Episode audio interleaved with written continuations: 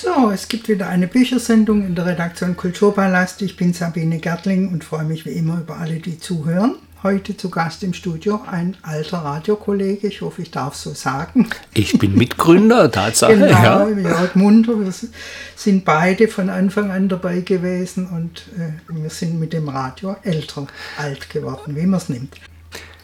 Jörg hat ein ganz interessantes Projekt noch bis 20. Genau, August 20. August. Dieses Jahr laufen und zwar liest er ein aus dem Roman von Uwe Jonsson, Jahrestage aus dem Leben von Gesine Grespal. Wie bist du denn auf dieses etwas verrückte äh, Projekt gekommen? Äh, also ich denke, manchmal muss man Dinge tun. Ich habe da schon früher, in früheren Jahren mit lieb geäugelt, aber da hätte ich dann, sagen wir mal, alles live einsprechen müssen. Und heutzutage hat sich die Technik doch so weit auch verbessert, dass man vorproduzieren kann. Und dieses Buch hat 365 Kapitel, also vom 21. August 1967 bis ein Jahr später. Also es ist in Form fast wie ein Tagebuch geschrieben und die Kapitelchen und Kapitel sind datiert. Das genau, heißt, man kann genau. sowas machen. Ja. Es geht noch weiter, aber da werden wir nachher noch genauer zu kommen. Äh, es ist ein Auftragstagebuch.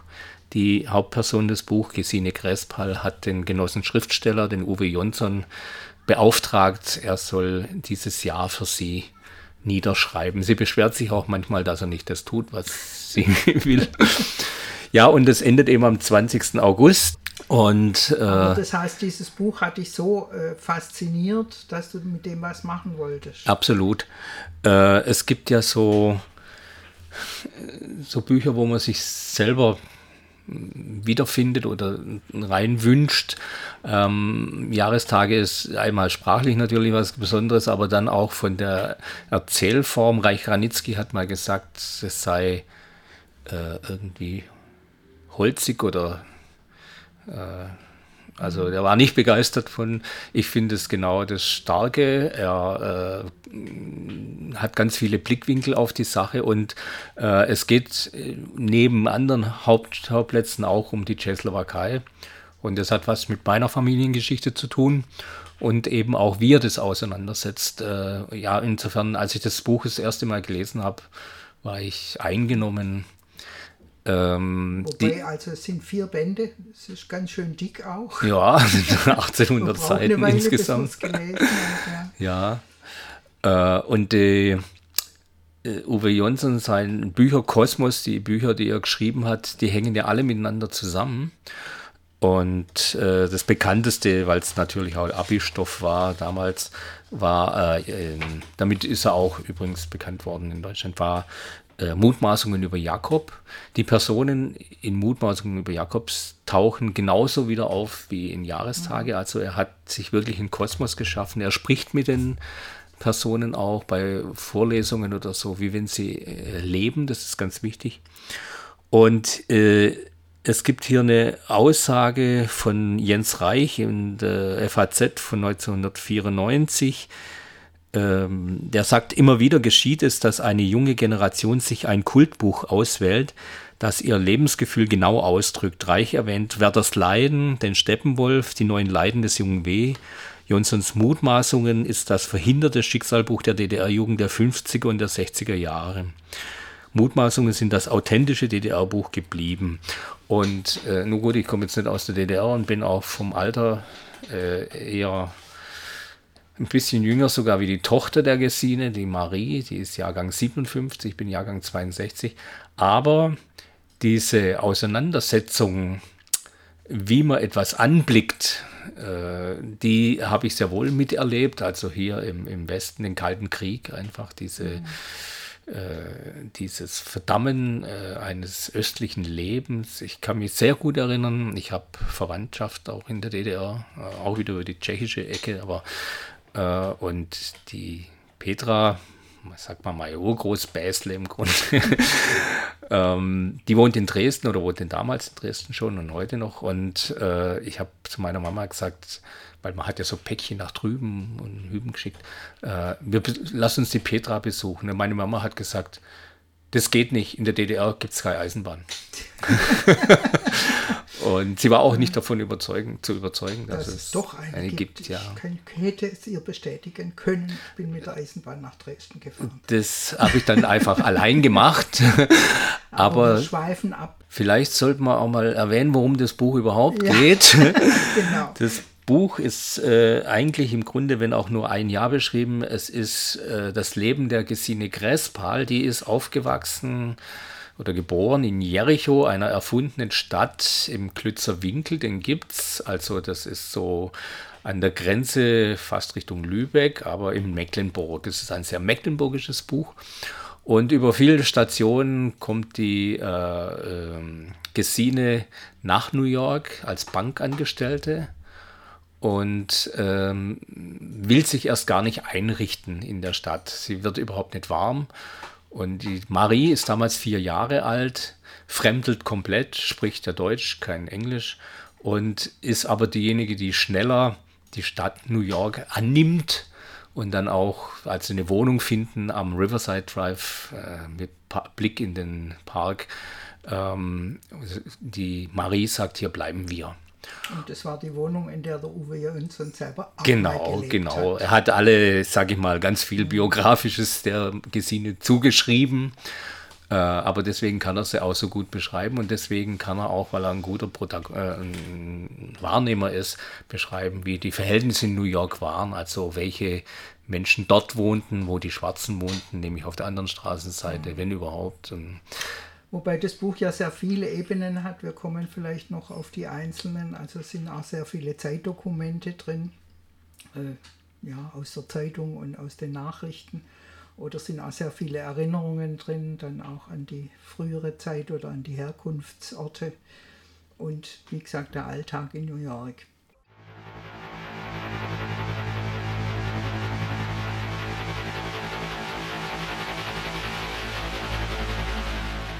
Jahrestage. Ein Roman von Uwe Jonsson in 365 Teilen, gelesen von Jörg Munder. 8. September 1967, Freitag. Der Kriegsminister erläutert die Mauer, die er bauen will, an der Nordgrenze Südvietnams. Er spricht von Stacheldraht, Landminen und eleganter Elektronik. Er schweigt sich rein aus. In den vier Tagen der Kämpfe um Da Nang sind 114 Marineinfanteristen getötet und 283 verwundet worden. Auf der anderen Seite fielen 376, aber bei denen zählt die New York Times die Verletzten nicht eigens. Dienstfertig beschreibt das Blatt die künftigen Ausfälle bei Fabriken, die fortbeliefern. Es geht um jährliche 5 Milliarden Dollar in Ausrüstung, die nicht hergestellt werden dürfte. Die Streikposten werden nicht belästigt. Vor 30 Jahren gab es in den Rouge-Werken in Dearborn, Michigan Aufruhr, Straßenkämpfe und Schießereien. Vor 30 Jahren fiel ein Kind von Crespal in die Regentonne hinter seinem Haus. Sie haben ein Gedächtnis wie ein Mann, Mrs. Crespal, sagt James Schuldeiner zerstreut.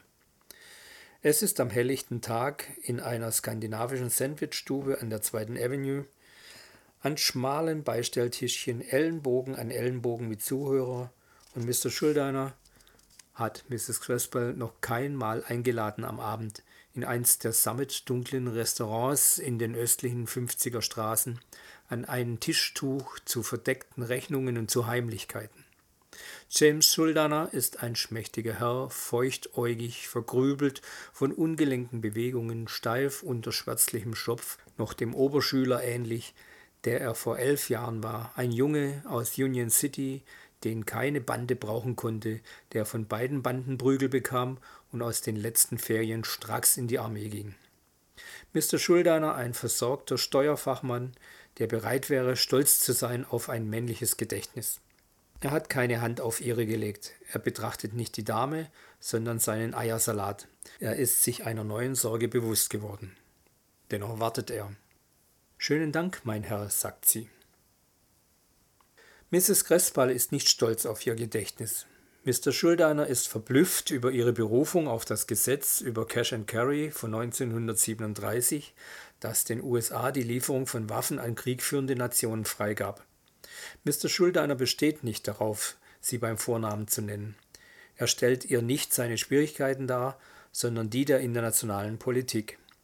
Sie hat nach dem Jahr 1937 gesucht und wieder nichts bekommen als ein statistisches isoliertes Bruchstück, wie es ihr der Speicher des Gedächtnisses willkürlich aussucht, aufbewahrt in unkontrollierbarer Menge, nur mitunter empfindlich gegen Befehle und Absicht.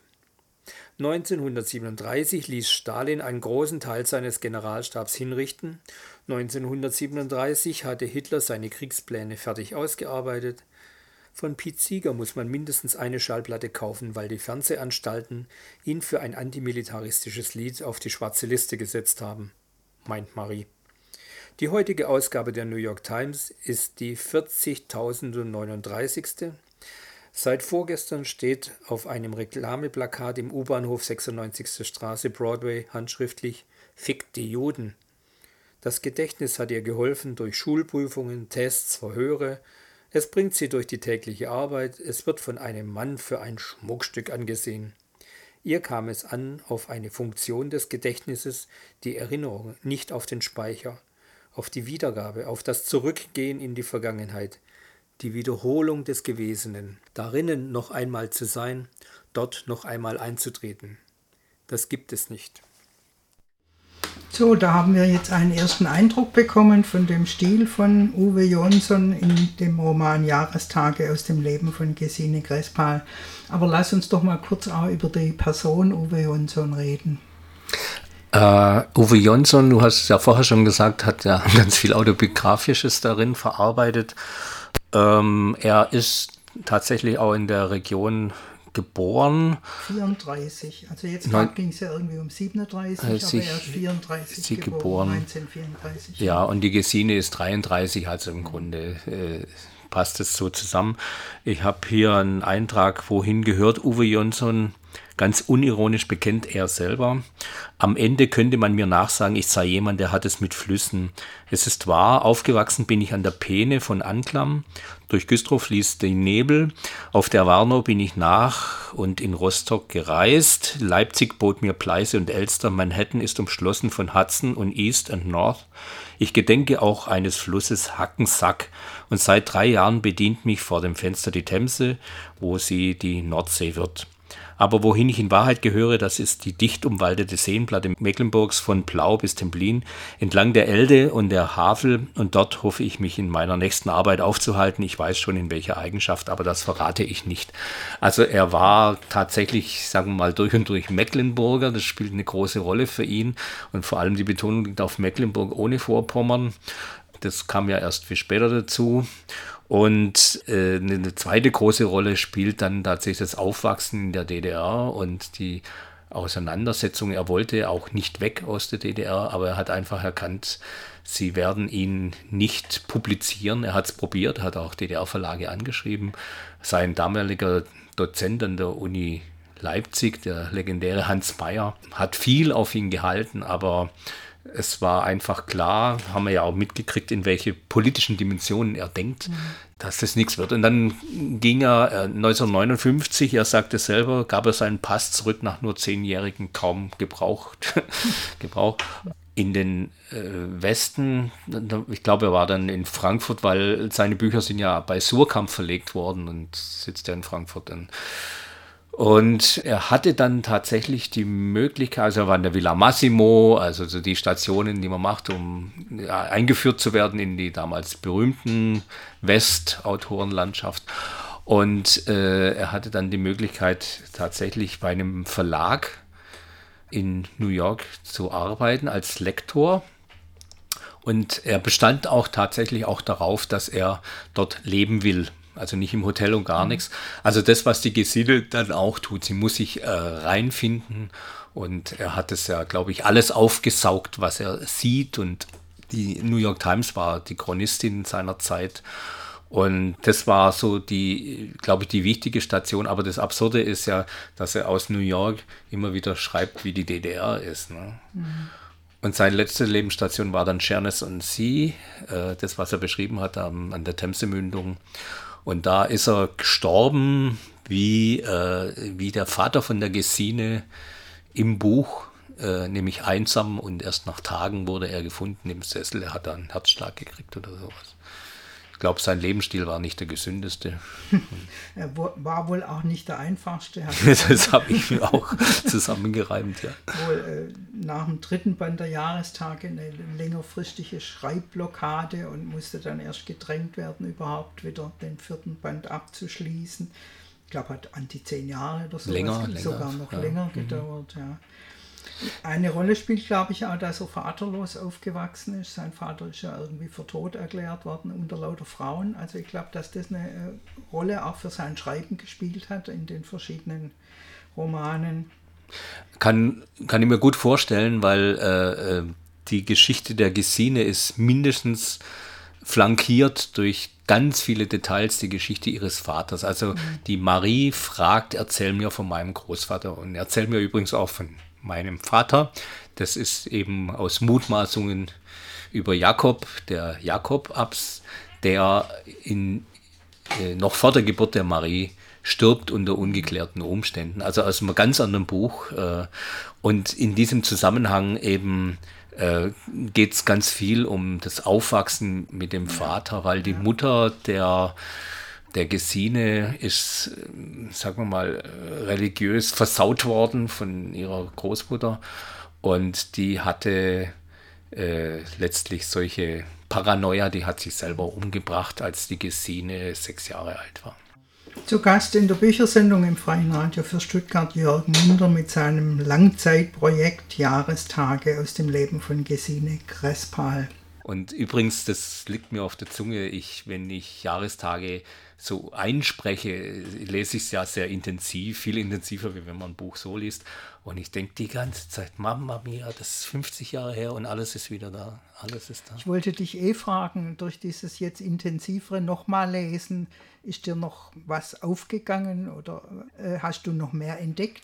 Also was ich äh, bei mir selber entdeckt habe, ist, ähm, es ist eigentlich ein Jugendbuch, wenn man es genau nimmt. Also, oder es geht um, um das Leben von Jugendlichen, also der Gesine, äh, lange Strecken von Kind bis äh, Abitur und, äh, und die Einbindung in die Gesellschaft und die Verantwortung oder dieses Mitmachen oder nicht mitmachen, das, das ist mein Thema, weil ich nämlich schon auch immer eigentlich darunter gelitten habe, dass so im Westdeutschland, in der BRD, also hier, ich bin ja aufgewachsen hier in Stuttgart äh, oder in Esslingen, dass man uns in der Schule immer rausgehalten hat aus der Politik. Wenn da ein politisches Thema kam, wurde das sofort gecancelt. Und, ich habe da wirklich gelitten darunter, weil das waren eben auch Sachen, wo, wo einfach falsche Informationen der, gelehrt wurden von den Lehrern, wo ich halt auch durch meine biografischen Geschichten eine, eine andere Antwort mhm. wusste. Mhm. Und dieses, das ist mir ganz wichtig. Also das äh, habe ich jetzt erkannt, das ist wirklich die Leistung von Uwe Jonsen. Er, er schreibt nicht einen Roman, sondern er lässt die Leute erzählen. Es sind die Leute sind real für ihn und jeder darf in seiner Art seine Wahrheit erzählen. Also es gibt ganz viele Wahrheiten in dem Buch. Ne?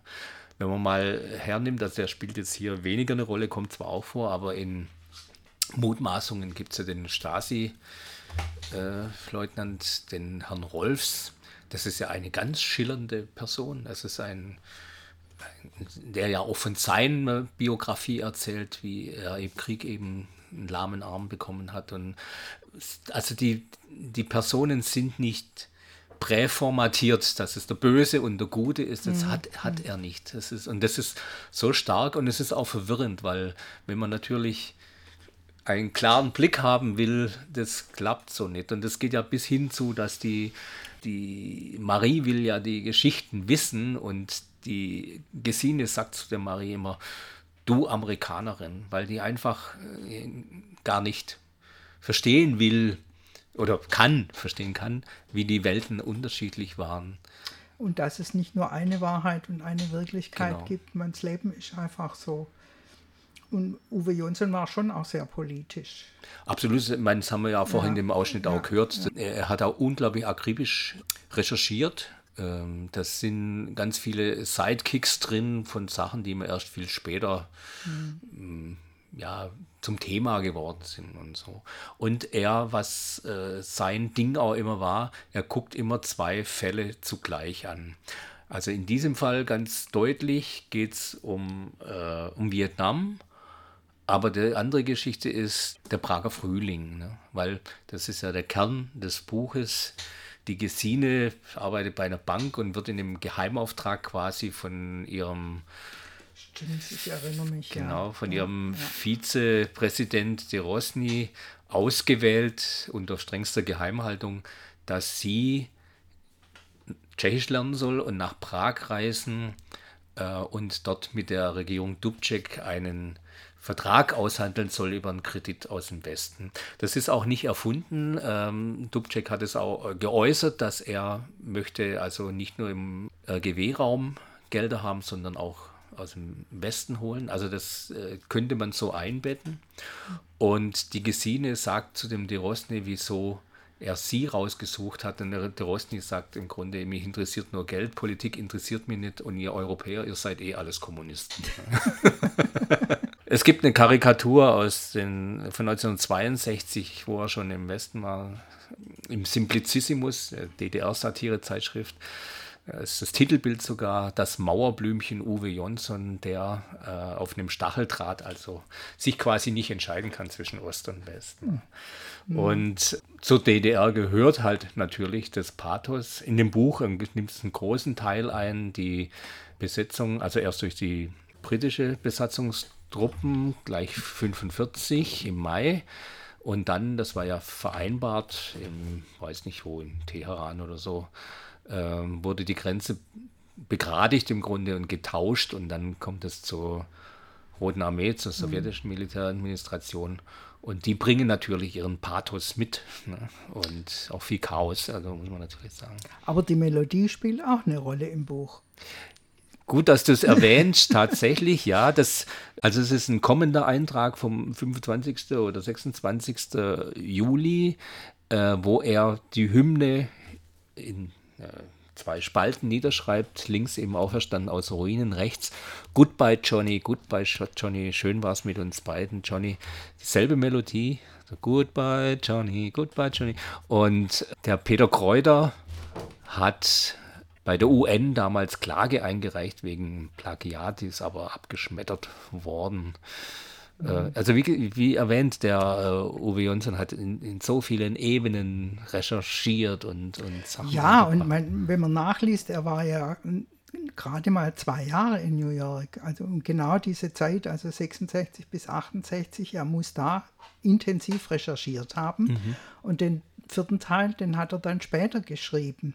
Da unterscheidet, unterscheidet sich das? Also wenn man es dann so ab, ab, aus dem Abstand von zehn Jahren schreibt oder er muss seine Sammlungen da mitgenommen haben. Denke ich mal. Also äh, ich habe jetzt vom Schreibstil nichts gemerkt. Das Einzige, was auffällig ist, dass er, ich weiß nicht, war er ein bisschen zu schlampig im Voraus.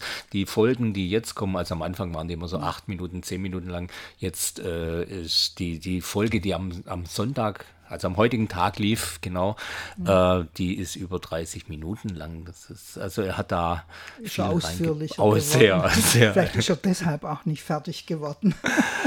Naja, das Buch endet ja nun tatsächlich. Äh, und zwar, das haben wir ja erwähnt, die, äh, der Prager Frühling, die Gesine packt die Koffer, fliegt über Kopenhagen nach Prag und wird in Kopenhagen von ihrer Freundin Anita aus dem Flugzeug geholt. Und sie sagt, Jetzt ist 20. August, äh, mhm. Rote Armee ist einmarschiert in Prag, brauchst gar nicht mehr weiter fliegen. Ne? Mhm. Also der, das ist ja schon ein Ende. Noch. Ja. Gut, wir hören jetzt nochmal einen kurzen Abschnitt aus Jahrestage aus dem Leben von Gesine Krebspal. Da ist wohl was verfehlt worden. Die Times erzählt die Geschichte fast als erste. Die New York Times, die sittenstrenge Tante, will es der Eartha Kitt doch nicht hingehen lassen, dass sie Mrs. Johnson eine Antwort gegeben hat. Die Times spricht von einem rüden Auftritt und wie sehr es für die Gattin des Präsidenten spreche, dass sie aufrichtig geantwortet habe. Sie verstehe nicht die Dinge und das Leben, die Miss Kitt verstehe, und dass man davon lernen könne. Es verstehen. Nach Jahrhunderten psychischer Verletzungen komme das angestaute Gift eben heraus, oft rüde und ohne Vernunft oft selbstzerstörerisch. Aber es sei da und müsse mit Mitleid begriffen werden. Wir werden uns doch nicht gleich wieder vertragen mit der Tante Times. Und Rassismus, äh, der jetzt Ganz ja auch angesprochen Thema. wurde, das ja. ist aber ein großes Ganz Thema. Ganz großes Thema, ähm, weil die Stadt New York das natürlich aufeinander prallen lässt. Und die Eartha Kitt, äh, die war eingeladen zu Gast bei so einem Neujahrsempfang von der Gattin des Präsidenten. Und sie hat ihr den Rost runtergelassen, sagt man bei uns. gesagt, sie hätte keine Ahnung, wie das Leben im Ghetto ist. Und äh, dann hat die Präsidentin gerade in kleinlaut gesagt, nein, da haben sie wohl eine Erfahrung, die ich nicht habe.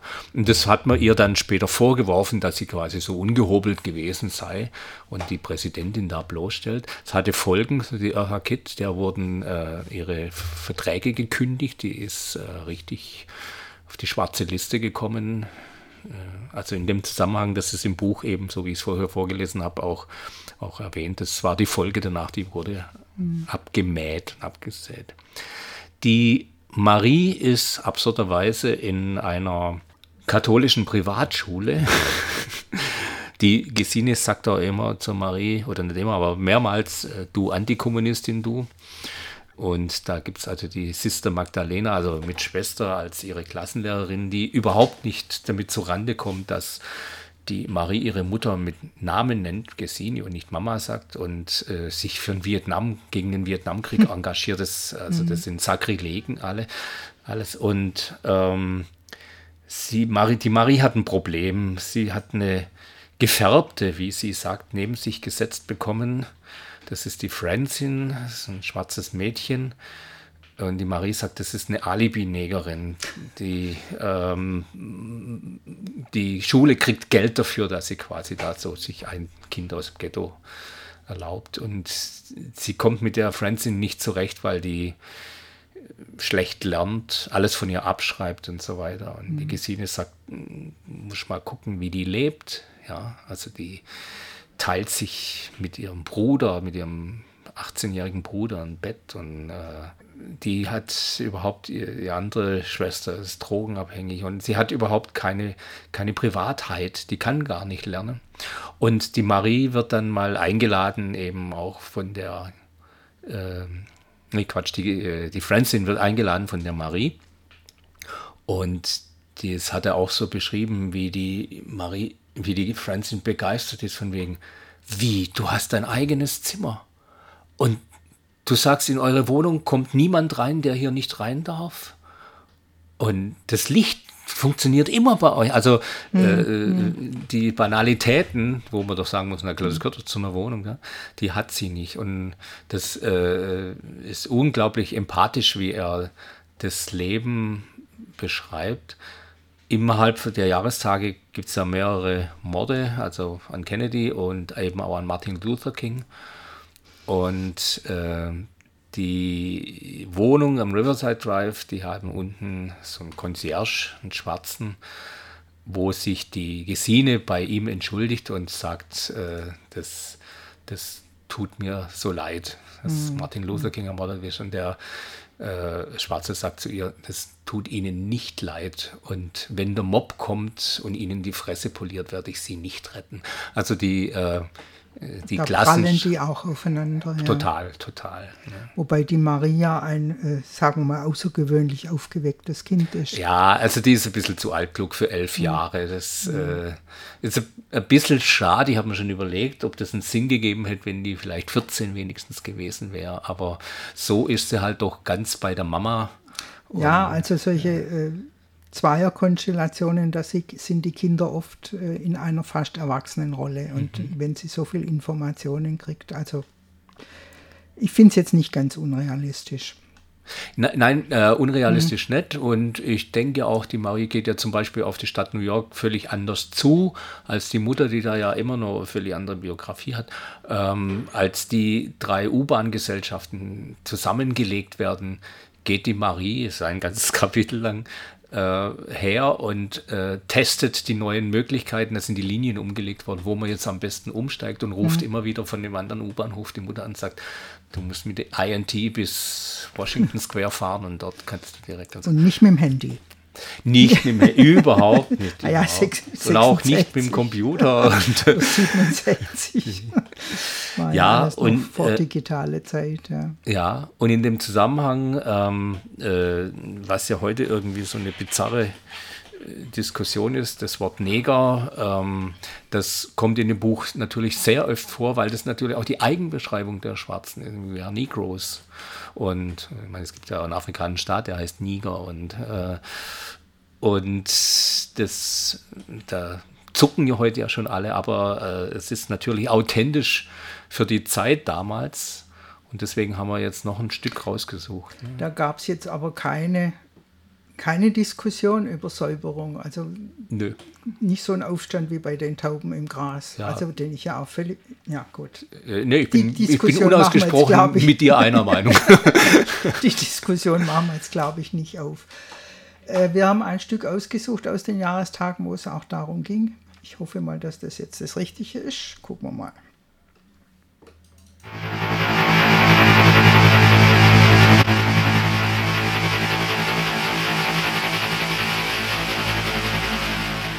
Jahrestage. Ein Roman von Uwe Jonsson in 365 Teilen, gelesen von Jörg Munder. 16. Juni 1968, Sonntag, Father's Day. The third Sunday in June set aside in honor of fathers, der dritte Sonntag im Juni vorgesehen zur Ehrung von Vätern, weil einer Vater ist. Von der Natur ausgestattet nach der Regel, solche Ausnahmen halten sie für Verdienst. Stolz aufs Zeugen. Wenn da Schuld ist, ihre war's nicht. Kinder müssen sein, damit ein Vater sich, sei es ein Stück davon, weiterschickt in eine Zukunft, die sie weder kennen noch fürchten müssen. Dabei wollen sie sein. So lieben Väter sich. Auch soll ihr Besitz nicht umherliegen auf der Erde, sie schaffen sich Aufsicht. Ein Name soll bleiben, ein Rang Recht auf Macht. Wie immer, Erbe. Hoffnung auf Versorgung im Alter. Angst vor dem Alleinsein. Beobachtet Sterben. So ein Kind Pfand der Ehe. Siehe bürgerliches Gesetzbuch. So ein Ding, so ein Kind. Zum Spielen, zum Mitspielen. Väterliche Gewalt. Pflichten eines Vaters. Siehe bürgerliches Gesetzbuch das Umhersuchen an den Opfern, ob sie denn richtig enthalten sind. Seien wie sie. Ein Maß wollen sie sein, ob erfüllt oder zerschlagen. Die Art sei von ihnen. Die Kinder sollen es besser haben als die Väter. Was Väter zum Besseren tun. Wenn Kinder nichts haben wollen? Nicht die Stelle Bewusstsein, die als Ziel ihr Ende weiß, nicht einmal sich?